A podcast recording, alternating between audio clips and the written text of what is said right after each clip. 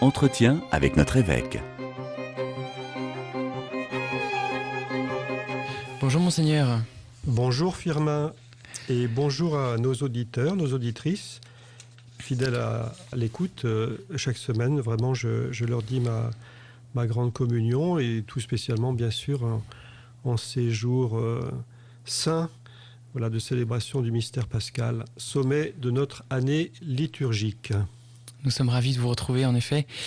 Lundi, nous avons eu la joie de, nous retrouver euh, avec tous les prêtres du diocèse, mais aussi euh, l'ensemble des membres bénévoles et, euh, professionnels des services diocésains, suite à votre invitation. C'était un beau moment de... de... Oui, alors. Oui, oui, c'était... J'ai été très touché par ce beau climat de, communion qui nous a rassemblés. C'est vrai que ça fait un an déjà que a été inaugurée cette nouvelle formule euh, d'élargir un peu la, participation des, laïcs euh, en mission dans les services, euh, en plus des prêtres et des diacres qu'on rassemble traditionnellement hein, le lundi saint. Le lundi saint, c'est toujours là, depuis, que je suis arrivé, hein, c'était, c'est la journée des prêtres et des diacres et de leurs épouses.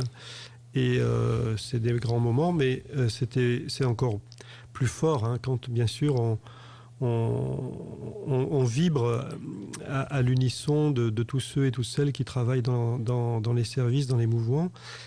Alors, euh, moi, j'étais d'autant plus heureux que l'année dernière, eh bien, j'avais été privé de, de ce beau temps de convivialité avec le, le Covid qui m'avait rattrapé. Et donc, euh, j'étais très heureux de, vivre. Nous étions, il y avait, je crois, 117 couverts. Tout à fait. Euh, et puis, les, encore une occasion de remercier vraiment l'équipe euh, qui a préparé le repas, qui a décoré les tables, fleuri bien sûr euh, servi le, repas. C'était très très très sympathique.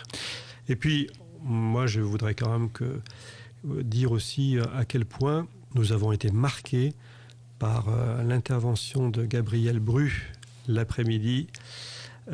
donc cette figure de valorisant la figure de Thérèse puisque on, on fête un centenaire. Et euh, voilà, elle nous a vraiment permis de, d'entrer dans, ce triduum, justement, Pascal, euh, en, le contemplant par le prisme de la, de la, de la sainteté de, la petite Thérèse. C'était une belle façon de compléter l'initiative très heureuse de, de ce carême vécu euh, chaque jour avec nos, nos sœurs carmélites. Alors merci encore à Gabriel de, de nous avoir euh, offert ce, ce, moment vraiment exceptionnel. Vraiment. Je pense qu'elle a dû percevoir à quel point toute l'Assemblée présente euh, était euh, très à l'écoute. Donc, et puis, bien sûr, c'est en fin de journée cette célébration de la messe chrismale qui, qui, est toujours pour pour moi, hein, l'évêque, euh, un moment très fort de l'année parce que la messe chrismale, c'est vraiment une messe qui, manifeste la communion diocésaine. Voilà, le, peuple de Dieu euh, rassemblé autour de son pasteur.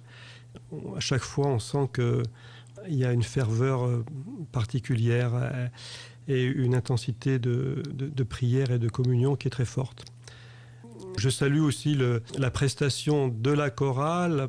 Euh, j'ai su tardivement qu'ils n'avaient eu que deux ou trois répétitions avant de pouvoir euh, se lancer. Sous la, baguette, enfin en tout cas sous la houlette de Elisabeth Jacob, euh, c'était magnifique. Alors, moi, j'avais été privé l'année dernière de la messe chrismale à cause du, Covid, mais cette année, ben, j'étais doublement, comment dire... Euh, euh, doublement missionné, vous avez aussi été au Mans, c'est ça? Voilà, donc euh, j'ai eu la joie de, le lendemain, un mardi, d'aller présider la messe chrismale dans la cathédrale du Mans, Alors, c'était très, très fort parce que ils venaient la veille, simplement la veille, à midi, de connaître le nom de leur nouvel évêque, donc monseigneur Jean-Pierre Villemain. Et ils avaient déjà mis euh, sa photo dans la sacristie. Et ils n'avaient pas perdu de temps. Mhm. Et euh, du coup, alors évidemment, moi je suis allé, euh, j'ai envoyé bien sûr un message à, au nouvel évêque pour lui demander l'autorisation de pouvoir le devancer dans sa cathédrale en présidant cette messe chrismale selon ce qui avait été prévu avec euh, le père Grégoire Cador, qui est l'administrateur diocésain. Et bien sûr, il, m'a dit qu'il était tout, à fait heureux de, de cela. Alors voilà, j'ai été très gâté de messes chrismales pour compenser euh, le fait que l'année dernière, j'avais pas pu la célébrer. Merci Seigneur. Oui, merci. Et la semaine dernière, justement, euh, vous étiez avec vos confrères évêques euh, à Lourdes pour l'assemblée plénière. Oui. Durant cette euh, assemblée plénière, beaucoup de travaux ont été présentés, des, choses ont été décidées. Est-ce que vous pourriez nous, nous dire en quelques mots les différentes grandes décisions, les, les nouvelles restructurations qui vont avoir lieu dans la CEF oui, alors effectivement, chaque fois que nous venons à Lourdes, nous savons qu'un un menu consistant nous attend. Euh, c'est toujours un peu au pas de charge. Et là, euh, cette assemblée, euh, elle a été occupée tout particulièrement par l'accueil des membres des neuf groupes de travail concernant la lutte contre les abus. Donc, il faut se rappeler que en novembre de l'année dernière, à la suite du rapport de la SIAZ, euh, non, en novembre 2021, donc c'était, euh, ça va faire un an et demi, euh, nous avions mis en place neuf groupes de travail coordonnés par Hervé Balladur dans une intention précise, évidemment, prendre les moyens de construire une église plus sûre. Et cette commande, elle a été honorée par un travail remarquable de la part de, la centaine de membres qui participant à ces groupes. Et moi, vraiment, c'est ce qui m'a le plus euh, impressionné. Vraiment, j'ai une gratitude immense hein, au fond du cœur euh, en, pensant à la disponibilité, à la compétence, euh, au service rendu par cette centaine de membres. Une centaine, c'est quand même énorme. Hein. Quand on pense que la plupart d'entre eux sont encore en, activité professionnelle, qui ils sont pris par leur famille, etc. Et voilà qu'ils euh, se rendent disponibles pour euh, nous aider dans, ce travail déterminant hein, euh, qui consiste à, honorer les engagements que nous avions pris il y a un an et demi. Alors, d'ailleurs, moi-même, j'ai eu la, joie, la faveur de pouvoir euh, vivre mon déplacement en voiture jusqu'à Lourdes avec l'une des, membres d'un groupe de, travail qui est une femme médecin. Et euh, vraiment, j'ai été impressionné hein, vraiment par euh, sa compétence. Et en fait, nous avons passé, nous les avons accueillis, ils étaient tous là pratiquement. Et donc ça fait un nombre important. Et puis euh, nous, nous, avons passé les deux premières journées à aller à la rencontre de chacun des groupes présents. Euh, c'était dans, dans l'église Sainte-Bernadette où on avait aménagé vraiment des ateliers. Il y en avait neuf, donc euh, d'ateliers autant que de groupes. Et nous étions invités à, découvrir les, propositions de ces neuf groupes qui, étaient résumées sur des panneaux et puis à, les commenter. À les, voilà. Et donc euh, ça a été un moment très fort.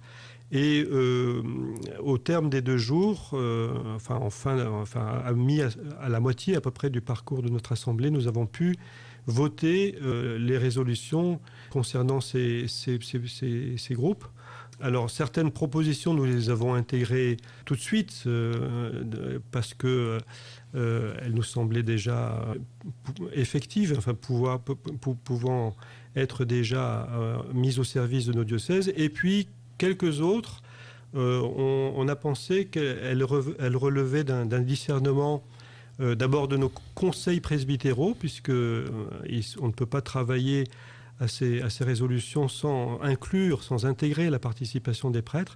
Voilà, et donc il faudra encore un petit peu de temps pour les travailler en diocèse, surtout avec les prêtres, voilà, avant d'aller plus loin. La, CEF va se restructurer. Euh, il y a eu des annonces dans ce sens. Euh, Monseigneur, est-ce que vous avez des précisions euh, sur, ce point? Alors oui, ça c'était le deuxième volet de notre assemblée plénière. donc en fait, nous avons validé un certain nombre de, propositions qui avaient été faites pour transformer les structures de la conférence épiscopale. Euh, et donc, euh, bien sûr, la, visée, il faut bien euh, se rappeler qu'elle est d'abord missionnaire. Nous, voulons bien sûr alléger les structures pour faire des économies, mais le but, il n'est pas d'abord là, il est, il est vraiment de, de, se rendre plus efficient en termes d'évangélisation. Et pour cette, à cette fin, eh bien, il y a eu une création de pôles Trois pôles euh, missionnaires ont, été créés. Euh, l'annonce de la foi, annonce de la foi d'abord. Ensuite, dialogue bien, bien, commun et solidarité. Et le troisième pôle, euh, acteurs, les acteurs de l'Église. Alors, c'est une décision importante parce que ça veut dire qu'avec la création de ces pôles, ce sont les conseils nationaux qui sont supprimés, sauf pour trois d'entre eux qui vont être maintenus, le Conseil pour l'enseignement catholique, le Conseil pour les questions canoniques et juridiques et euh, le Conseil pour la prévention et la lutte contre la pédophilie. Euh, voilà, chacun de ces conseils ayant à, sa tête un, président élu par l'Assemblée plénière, voilà, quatre évêques qui seront nommés par le Conseil permanent, et puis aussi d'autres fidèles euh, qui seront euh, associés euh, à ce travail. Alors, on ne va pas détailler maintenant la manière dont, ça va se, traduire au niveau de nos diocèses, parce que voilà, ce sont les provinces finalement qui vont être davantage sollicitées. Voilà, on pourra peut-être dans, un, dans une prochaine rencontre, un prochain entretien, aller plus dans le détail de, voilà, de ce qui nous attend. Tout à fait, monseigneur. Merci beaucoup. Belle fête de Pâques à tous nos auditeurs en grande union par le cœur et la prière. Au revoir. À très bientôt. Au revoir.